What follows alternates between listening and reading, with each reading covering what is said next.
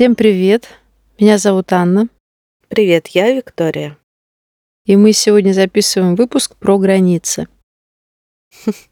Много сразу каких-то образов, начиная с, да, с, со служебной собаки. Ты имеешь в виду пограничников, государственной границы. Но на самом деле, поскольку мы все-таки психологи и делаем свои выпуски полезными для родителей и просто взрослых людей, которые мыслят себя и свою жизнь, то мы говорим о личных границах, о психологических границах, об энергетических границах и их развитии от рождения до взрослого состояния. Я тебя сейчас слушаю и ну, вот думаю, на самом деле, да, э, это такой термин, который стал очень популярным, да, ты нарушаешь мои границы, отойди от меня, а в нем очень много составляющих, да, действительно, и эмоциональные, и физические, и энергетические. Да, сейчас у нас спросят, что такое энергетические границы. И... А мы ответим. Да? Это хорошо. Давай тогда, перед тем, как ответить, что такое энергетические границы, я, все, как обычно, расскажу определение, что же такое вообще личные границы. Ну, а личные границы – это черта, которая проходит между отдельными личностями, Э, окружающими их людьми и более крупными социальными системами. Границы нужны, чтобы ощущать, э, где я, где не я, где мои собственные эмоции, где не мои, где мои поступки, где чужие, где мои убеждения и мысли, а где не мои. Да, и в этом смысле э, лингвистически все, что мы можем обозначить э, словом мое а, относится к территории, которая входит в мои личные границы. А вот здесь вот интересно, да, ты говоришь, все, что мы можем обозначить словом мое, входит в мои личные границы. Да, там а, можно сесть и начинать так, ну вот прям, это мой телефон, он входит в мои личные границы, это мой код, ну входит в мои личные границы, но мой муж думает, что это его код, да, и код попадает э, автоматически в границы двух, а может даже трех людей да, потом это мой дом, да, это, не знаю, мой ребенок. Ребенок согласен быть в моих границах или нет? Ну, подростковому возрасту вырвется, да. Ну, то есть тут очень немного того, что я могу включать свои личные границы, но это, да, или эти люди, животные могут мыслить себя по-другому. Да, но при этом, если ты своего сына будешь звать а, мальчик Ваня, и будешь избегать называть его мой ребенок, то это какая-то странная очень, да, ну, как бы история в пользу современной моды, и ты будешь отказывать в принадлежности, да, к себе, как маме, к своей семье, своему ребенку. Да? Поэтому здесь действительно очень э, важно, как э, в любом межевании, да, иметь правильное э, общее представление, да, что мы разграничиваем и с какими целями мы это делаем. Да, и тогда как раз э, здесь э, возникают две темы. Это тема того, как развиваются границы, какие же и какие же они бывают.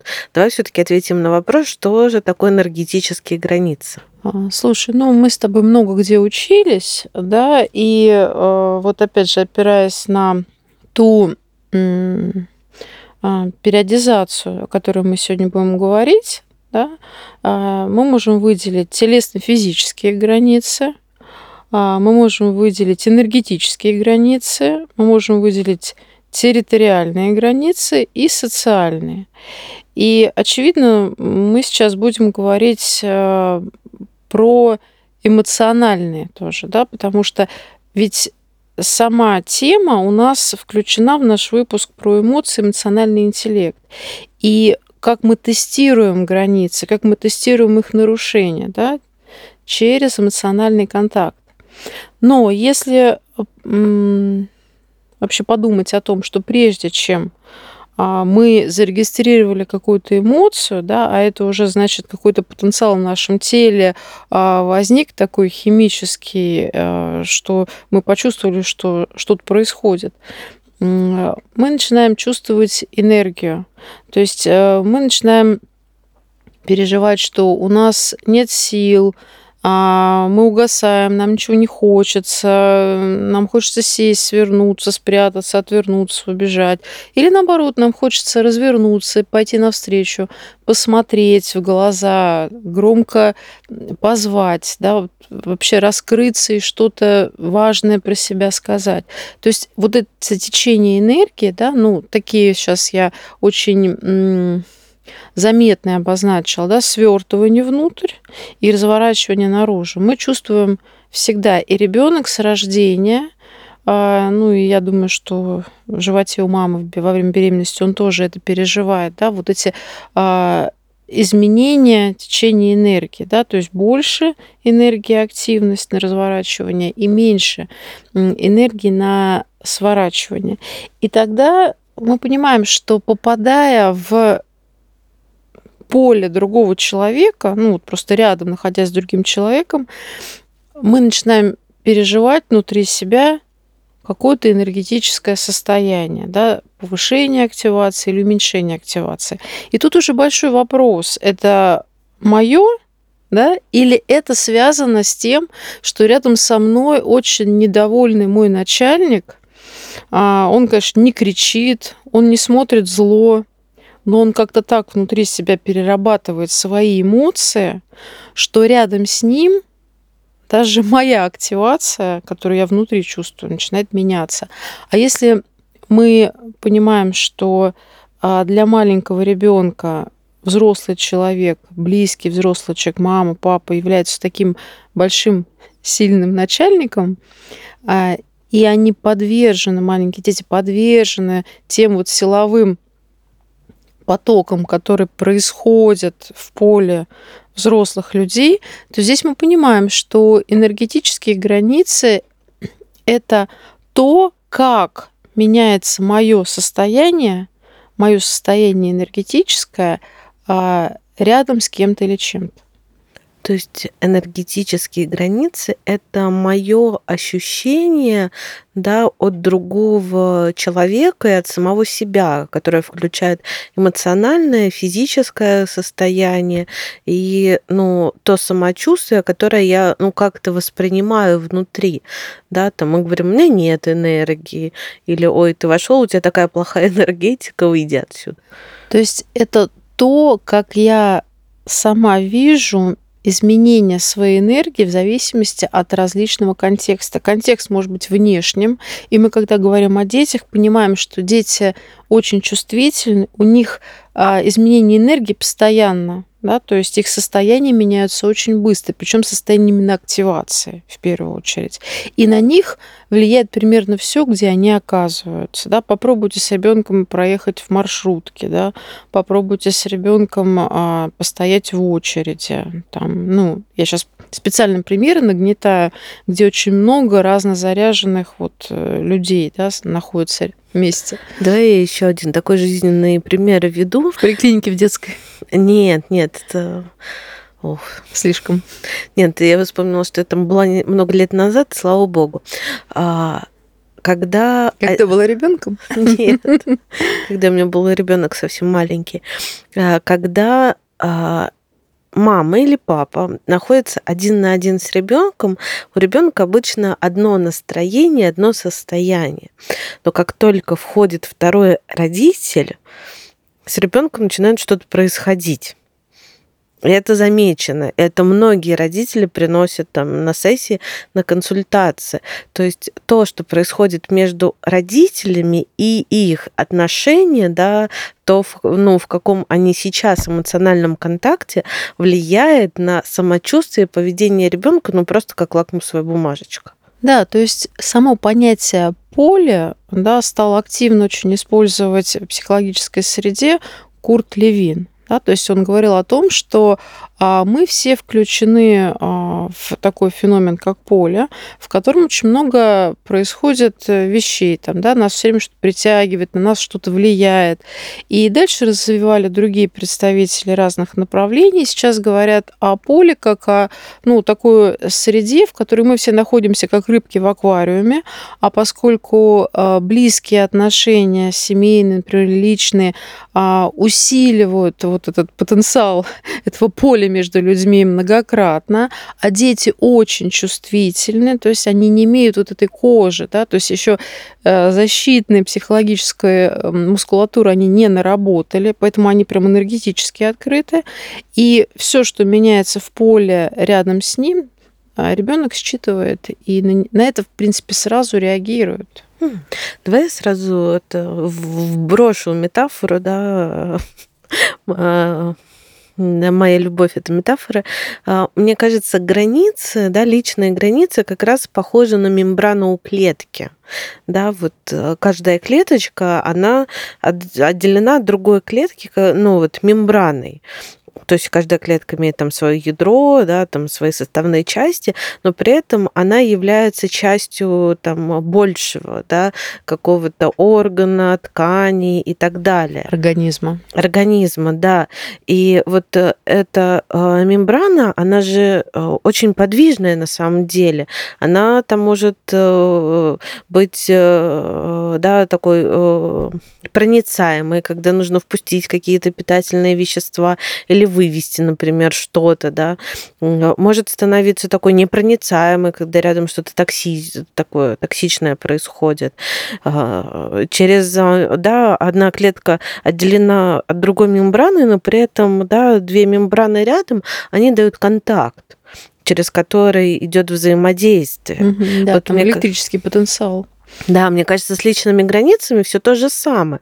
Да, с одной стороны, наши личные границы отделяют друг от друга, чтобы понимать, что действительно мое и про меня. С другой стороны, ну, такой контакт, он возможен только на границе, когда я вот как раз вот за счет вот этой своей личной мембраны понимаю, где я, где другой, и что происходит между нами, когда наши границы, ну, соприкасаются, да, и там у клетки, понятно, одна мембрана в другую не может э, залезть, скажем так, но лично личные границы могут пересекаться, да, и вот здесь уже идет разность, но при этом, например, формирование личных границ очень похоже на деление клетки, да, когда вот есть а, мама, и внутри нее рождается ребенок, прям физически рождается, да, а вот энергетически, скажем так, он как раз, ну, внутри мамы и чуть-чуть внутри папы тоже, вот, ну, его границ, а потом потихонечку он начинает отделяться, да, и вот как клетка делится на две, так и ребенок выделяется из границ своих родителей, ну, потом самостоятельный такой организм.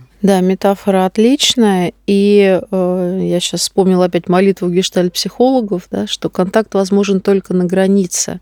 И э, учитывая, что вообще ну, кожа у человека, да, и границы клетки, это достаточно большая. Если сделать развертку, ее площадь велика, то мы можем помыслить, насколько объемным может быть наш контакт с окружающей средой.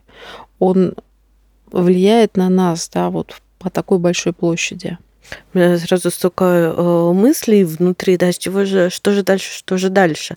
И э, можно туда, туда, туда пойти, но э, все равно у меня в голове идет вот, э, вот этот образ, да, мама у нее на руках младенец, и действительно он как будто бы внутри вообще ее и эмоций, и эмоциональности, да, и физического, он как будто бы точно не отдельный э, является какой-то период времени. И все, что происходит с мамой, как будто бы происходит и с ним. И наоборот, все, что происходит с ребенком, как будто бы в этот момент происходит и с мамой. Да, это вот такая целостность. Я вспоминаю свой период, э, я долго сына носила в слинге, да, вот это действительно, да, такое ощущение общности и, ну вот, чувствование очень близкого. Мне очень нравится термин донашивание. То есть действительно младенцы э, у людей рождаются такими хрупкими и несовершенными в смысле а, своей физиологии и развитости нервной системы, других органов и систем. И вот это донашивание,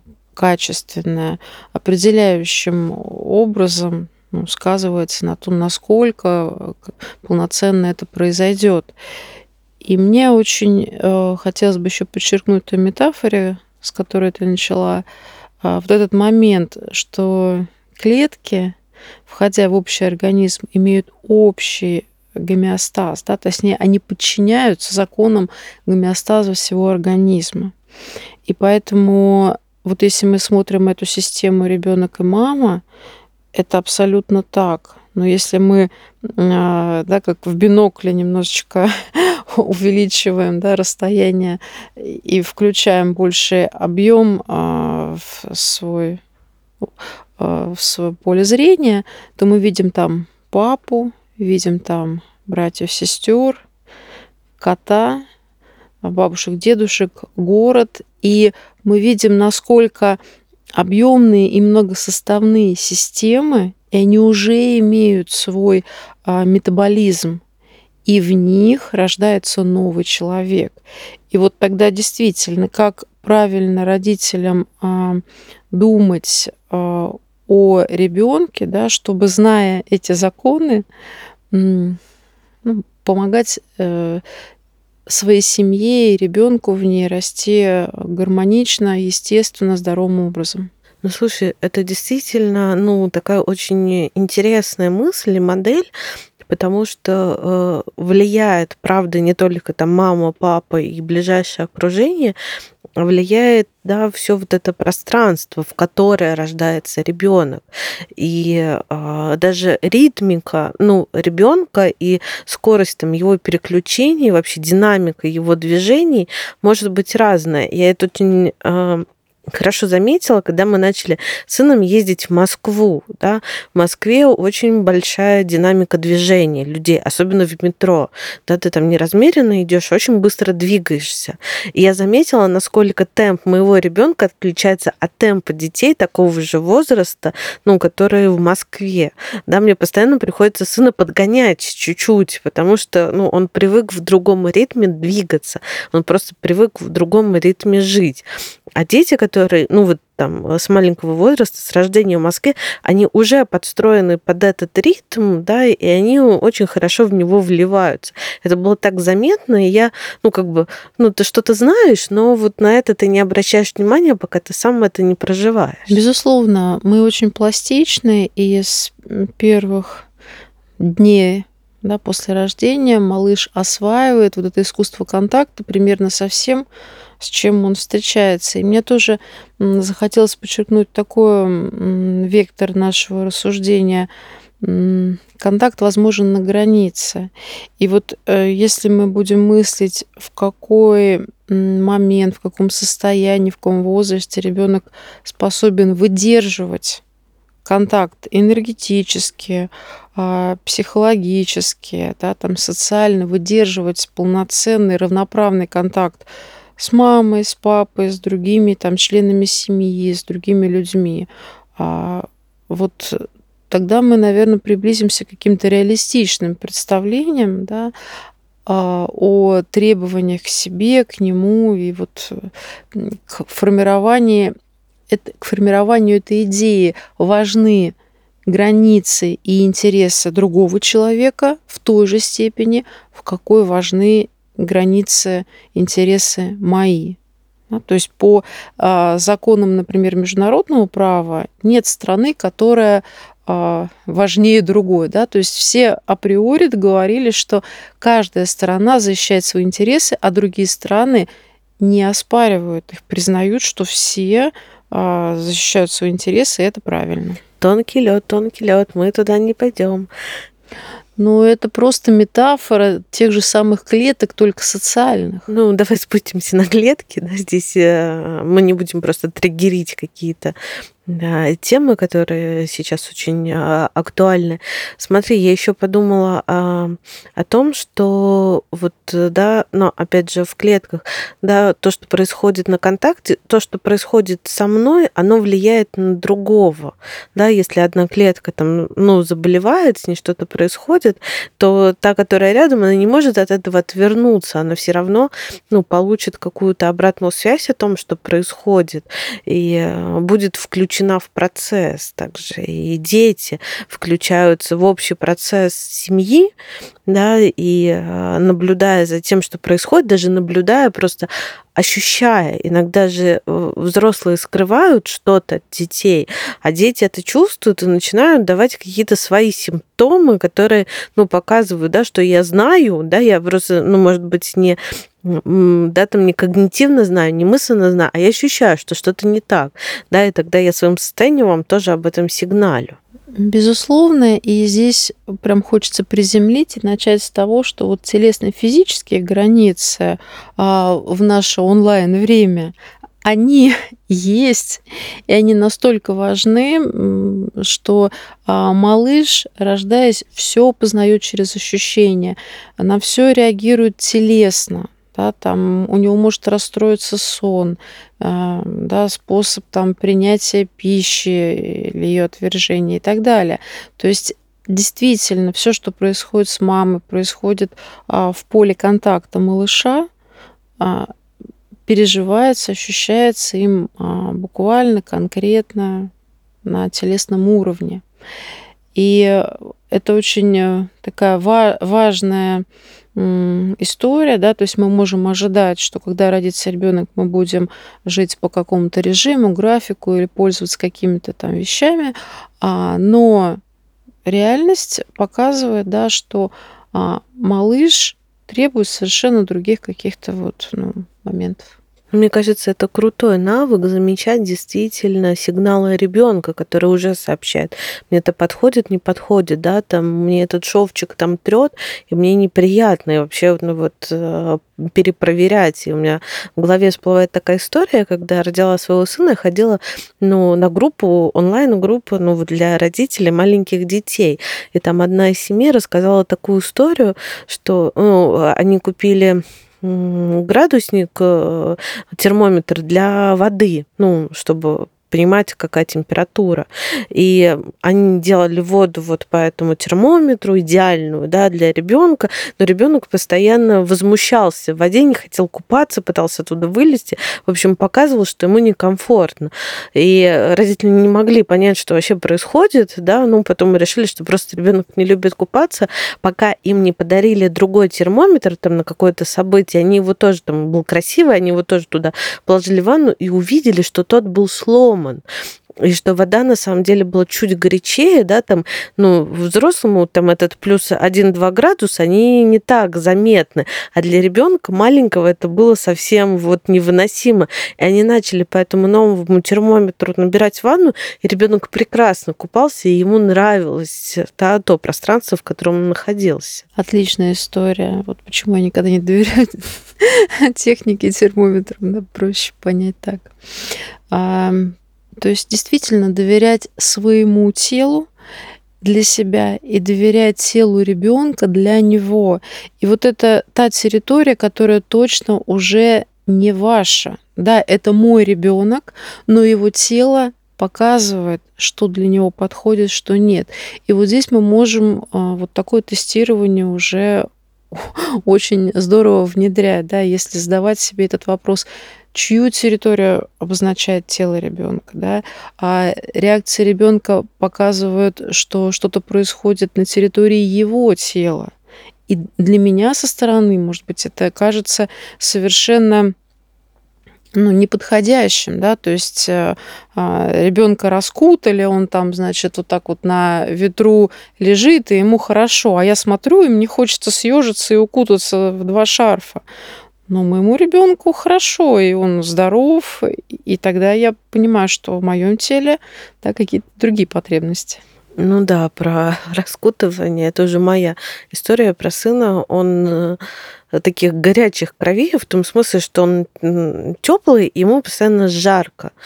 И он еще был совсем маленький, он еще был, ну, не говорил, но он постоянно, да, там пытался носки себя стянуть, э, вот что-то такое личное. Я помню, как мы в сентябре, это был середина сентября, достаточно было тепло, но вот у меня такой ребенок, да, он не любит переукутывание, и я носила его еще на руках, он еще не ходил, и он был без носок, я его держала, а я смотрела по сторонам, были дети примерно такого же возраста, в шапках, в ботинках, и на меня вот так очень косились. Та нерадивая мамаша, которая не может одеть по-человечески, да, в кавычках, своего сына, но я понимала, что это вот для него комфортно. Ну, он давал об этом знаки. И не болел, не болел.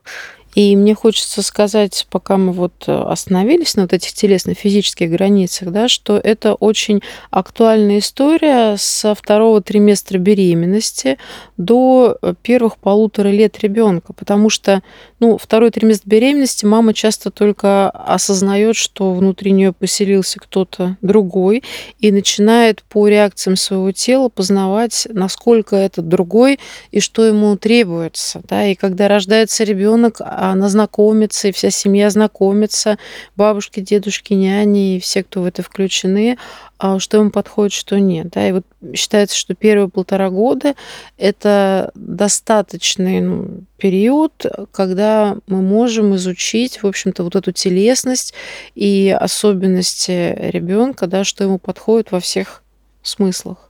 У нас в первом сезоне был выпуск о том, как детский опыт э, влияет ну, на самоощущение взрослого.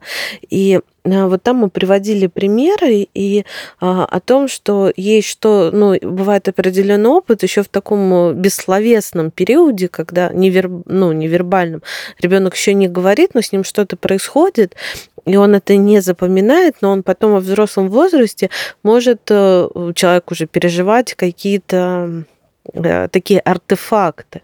Да, я там э, говорила о температурном режиме, а еще я, например, вот э, не люблю, когда до меня дотрагиваются другие люди. Да, это нужно вот только совсем какой-то узкий круг, или когда я так решила, ну, в том смысле, я там на массаж пошла, и я вот знаю, что у меня такая потребность, а так это вообще ужас какой-то, не дай бог до меня кто-то там дотронется, мне неприятно, это вот прямо на физическом уровне неприятно я когда наблюдала за тем, как моя мама, да, уже бабушка общается с ребенком, я видела, что она, кстати, не очень реагировала на сигналы младенца, которые показывали, что ему не хочется вот этого контакта, да, и приходилось ее как-то останавливать. И в этот момент наблюдения я поняла, что, видимо, может быть, я тоже, когда была младенцем, ну, показывала вот это, что мне сейчас не хочется, чтобы там, ну, меня там как-то сжимали или еще что-то, видимо, это все равно продолжали делать, и теперь у меня вообще вот, да, реакция, что ко мне подходят и трогают, очень такая, ну, эмоционально вызывающая, вот до злости прям. Да, мне не хочется, чтобы меня а, трогали нечутко и неприятно мне.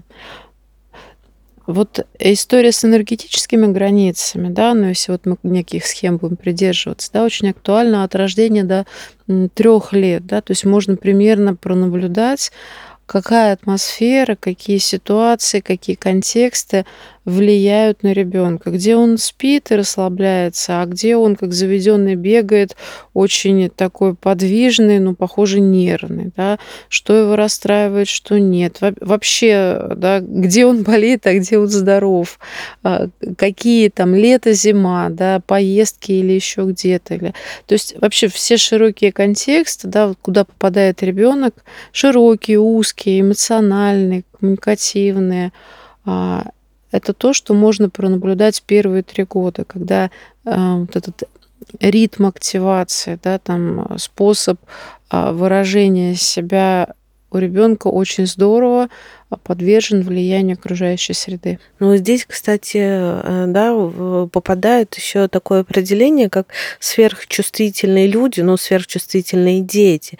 И мы можем замечать, да, что там одни дети отлично переносят, там, я не знаю, прогулку во дворе, где тоже куча других детей, и да, они там носятся, кричат и радуются, а для кого-то это слишком, да, ребенок сидит, зажимается и не может. То есть вот такое большое, такая нагрузка сенсорная для него может быть ну, неприятной, даже неприятной, да, не то, что непривычной, потому что у нас сейчас тоже такая линия, да, нужно социализировать ребенка, да, вот закиньте его к другим детям, пусть он социализируется, а для кого-то это может быть слишком.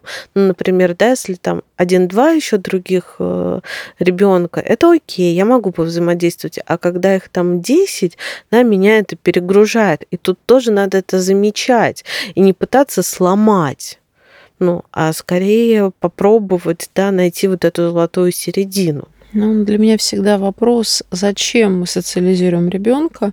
Для того, чтобы он любил людей и знал, как с ними общаться и кооперироваться. Это одна история.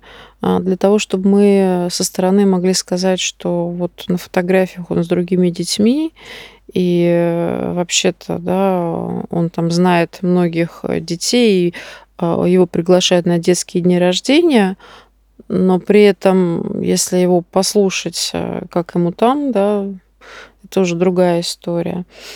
Вот, поэтому мне кажется, что качество важнее количества. Вот, при этом некоторые дети отлично себя ведут, в, ну, в смысле, отлично себя чувствуют в больших коллективах, им, правда, там хорошо. И как будто бы дополнительная помощь не нужна. А каким-то детям очень важно, ну, не знаю, находясь неподалеку, присматриваясь, вовремя оказывать какую-то там или поддержку, или модерировать э, скажем так, те взаимодействия, которые в этих контактах происходят. Ну, слушай, для меня все-таки еще важно, да, вот это слово энергетически, но все равно какое-то очень такое непонятно скажем так. Мне еще важно, что вот в этих энергетических границах все-таки очень много про эмоциональность, да. Ну вот как раз здесь э, начинается, да, разделение эмоций, да, что это мои эмоции, а это эмоции другого человека.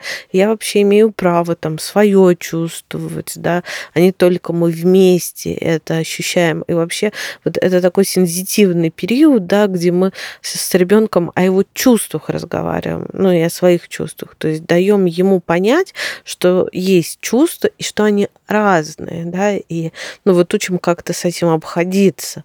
Это тоже вот, э, да, вот эта эмоциональность и контакт с чувствами своими другого, он тоже ложится в эти энергетические границы. Я соглашусь и немножко еще добавлю, э, для меня энергетически это больше, знаешь, а, количественная характеристика. То есть по здесь мы можем, например, разделить на сильное и слабое состояние. Да, много энергии. Вот я прям погуляю в дворе да, с детьми, и я чувствую, что у меня столько сил, я еще прибегаю, начинаю, давай еще в конструктор, мама, да куда она уже спать надо ложиться, да, еще, то есть вот как будто энергия поднимается, да, а схожу на подготовку к школе, да, и упадок сил. То есть это больше как количественное, да. А эмоциональность, о которой ты сейчас говорила, это качественные характеристики. И когда у меня много энергии, у меня может быть и радость, у меня может быть и а, удовлетворение от нового, и у меня может быть какой-то определенный тонус злости. А у соседского мальчика такой а, прекрасный грузовик, я тоже хочу себе новую игрушку. А что вы мне подарите? Да? То есть это некоторая такая агрессия в сторону родителей, ну, конструктивная. Ребят, пора мне что-нибудь порадовать меня. А слабость, да, вот это вот э, астения, отсутствие сил, да, это какие-то другие состояния, грусть, печаль, ну, как бы обиды и непонятость, да, то есть что-то произошло, никто мне не помог с этим разобраться. Я чувствую то, что мы говорили, фрустрацию. Вот что-то не так. И я слаб в том смысле, что я еще по возрасту не могу это все объяснить и понять. Просто я не хочу туда идти к этим детям. Просто я от собаки подальше э, за папу становлюсь, да, хотя раньше тянул ручки к собакам, а мама говорит, ой, странно, почему-то он собак теперь перестал, там, перестал ими интересоваться, да, но просто в какой-то момент кто, меня напугала собака, и я, я даже, я забыл, да, но мне не хочется к ним подходить. Да. То есть это вот такие состояния качественные, количественные, да, и состояние энергии, и состояние а, различных эмоциональных а, вот таких вот оттенков, да, все это действительно очень важно. И это находится внутри а, вот такого и телесных, и поведенческих, и эмоциональных реакций ребенка. И, собственно, эмоции тоже их же делят на стеничные и астеничные, как раз по наличию энергии. Да? То есть стеничные эмоции – это злость, это, ну, радость, да, потому что это все-таки обычно такая, да, очень а, яркая, да, история. Вот. А астенические эмоции как раз часто это грусть, тоска, печаль, то есть вот этого спектра. И, ну, в зависимости от того, как, как конструируются вина и стыд, но, как правило, они действительно приводят к тому, что энергия уменьшается. И э, вот э, тогда для меня, например, да, энергия и эмоция здесь связаны очень. Ну, да, забегая вперед, не знаю, вперед или уместно это, да, эмоции, они как раз еще и могут являться признаками нарушения границ.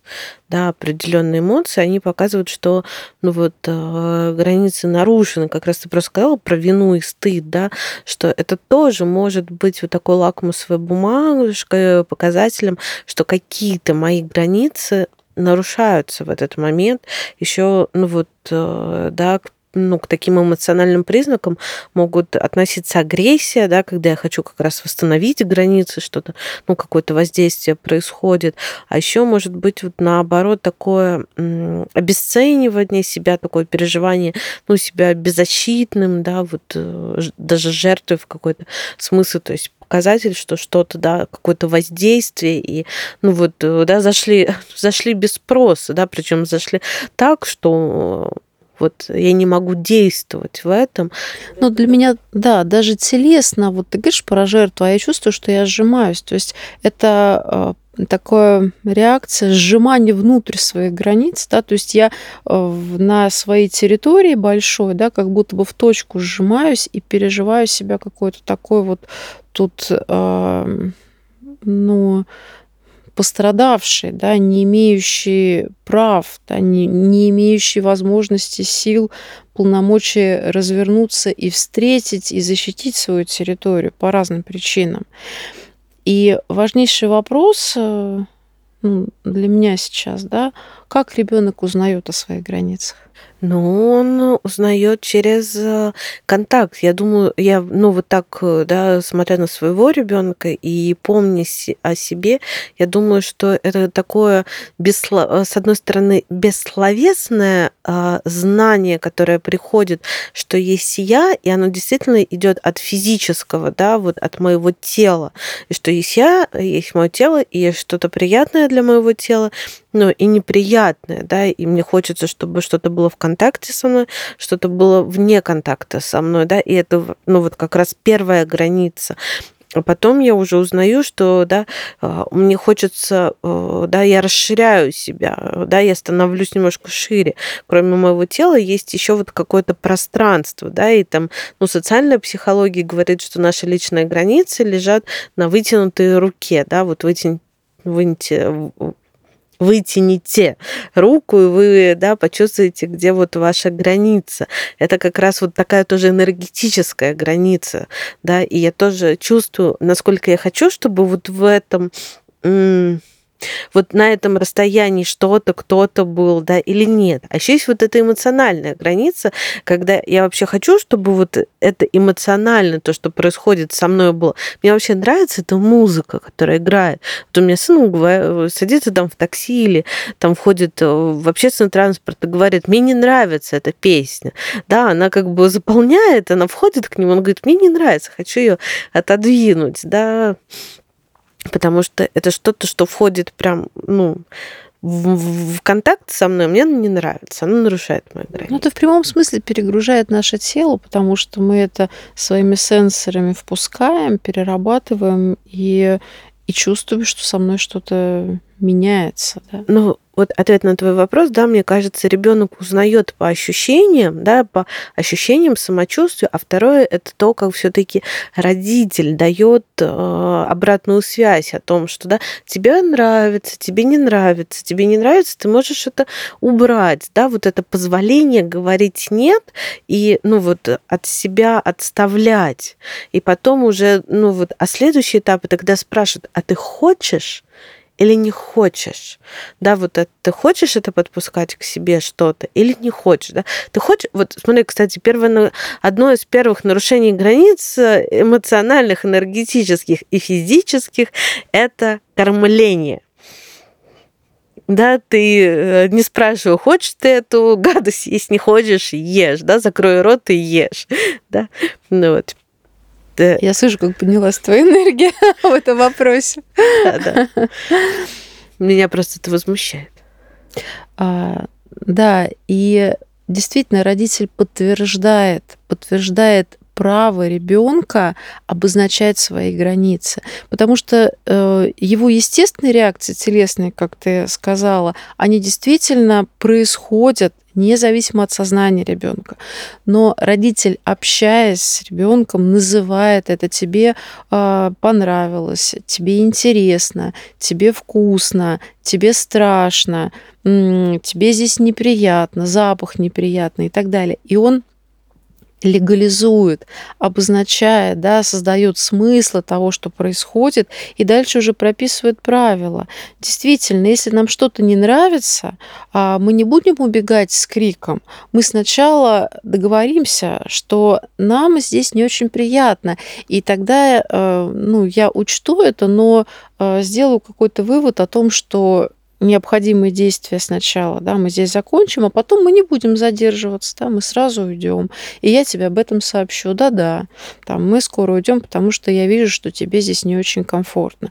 То есть это что-то, что требует обозначения, а, подтверждения, описания и договоренности в связи с этим. Смотри, следующие да, э, границы, которые есть, это территориальные границы. Их развитие как раз происходит ну, где-то с 3 до 12 лет. Это как раз то время, когда ребенок начинает говорить, это мое, да, вообще это мое, или это моя комната, выйди отсюда да, и это тот период, когда начинается много как раз вот таких конфликтов, да, что выйди, отойди, не подходи, да, вот это мое, не бери. Особенно, когда там несколько детей, и вот это он взял мое, и там война какая-то. И а, я сейчас вспоминаю, у меня было много случаев, когда мы работали со взрослыми э, людьми, э, которые вспоминали свой опыт детства, когда они там с братьями и сестрами жили в одной комнате, ну, не было возможности расселить детей, и что они вспоминают, что это было самое худшее время их жизни, и это настолько вот это, да, э, территориальность общая портила отношения, как только они вырастали, и у каждого появлялась своя территория, отношения ну, становились намного намного лучше. Я думаю, что это настолько врезалось а, в память и становилось основным нарративом, потому что очень сильные эмоции, интенсивные, постоянно испытывались. Да, это про то, что действительно нарушение границ мы переживаем так остро, что это может стать а, основным да, в определенных отношениях. А, я хотела сейчас немножко проиллюстрировать то есть так получилось, что своей дочери мы сделали комнату как раз, когда ей исполнялось три года. Ну, так вот случайно совпало. Сейчас я смотрю, думаю, господи, как прям по правилам жили. И прям на ее день рождения мы уже там, да, там ей поставили мебель, и выбрали обои, все это сделали, там фотографии остались. И э, я вспоминаю, что для нее это прям стало очень важным этапом. Да? Она очень любила свою комнату, она сразу туда уходила, она там что-то просила переставить, она как-то там играла, расставляла, что-то расклеивала по стенам. И в там, определенном возрасте она попросила поменять и мебель. То есть и насколько сейчас она, например, в своей жизни, в своей работе умеет обращаться с пространством, и я смотрю на это и удивляюсь, потому что у меня такие умения да, там, формировались уже гораздо более позднем возрасте, хозяйские, действительно владеть своей территорией, прям ее употреблять как что-то, да, что я готовлю по своему рецепту, это действительно очень а, важно, и вы можете помочь ребенку, если в этом периоде, ну, как бы, да, уже будете, даже если это не своя комната, да, это а, свой, э, свое место, где игрушки, да, это подоконник с игрушками, это свои вещи, свои книги и так далее. И уметь а, выдерживать то, что ребенок сам считает нужно с этим сделать, да, и это обозначает, действительно, это твои порядки, твои правила в твоем месте с твоими вещами. И вот это не просто назвать словом, а действительно отдать это право, ну вот повелевать в этом, в этой территории, в этом пространстве, да, это такой очень а, важный навык. Кстати, я вспомнила, что и кошка у нас появилась, когда ей было три с небольшим, и она действительно восприняла ее как что-то свое, она там ее тискала, мяла и жала, и когда мы заходили, она сразу ее отпускала и делала невинные глаза. То есть это вот тот период, когда то, что приходит, да, я осваиваю как свою территорию. Вот. Ну да, кошка у нас тоже с таким характером независимым выросла, и приходилось отстаивать свою границу. Ну и, э, да, такой еще тип границ, социальные границы, они как раз после четырех лет начинают формироваться, но это как раз где-то вот э, возраст, да, когда ребенок начинает включаться в социальные группы, да, там детский сад, какие-то там занятия, еще что-то, да, когда он начинает видеть, что мир э, больше, чем семья, и я могу становиться частью вот этого, да, и называть себя там, да, там посещать какие-то там кружки, говорить там, я теперь художница или я теперь футболист, да, и вот тоже обходиться. А как я могу входить вот в это пространство социального взаимодействия и выходить из него, да, а какие там правила, да, ну, а какое я там место занимаю, да, как вообще это, ну вот что со мной происходит. Я думаю, что это очень сложный период а, жизни, в котором родителям важно много осмыслять и много помогать ребенку, потому что в каждом социальном пространстве есть свои правила и нормы. И когда мы входим, а, иногда они не так уже прям явно прописаны, их а, важно узнать, прояснить и помочь ребенку в каких-то вот таких социальных ситуациях, да, с последствиями справиться, когда кому-то что-то не понравилось или кто-то что-то не понял, и а, ситуация развернулась а, там конфликтным образом.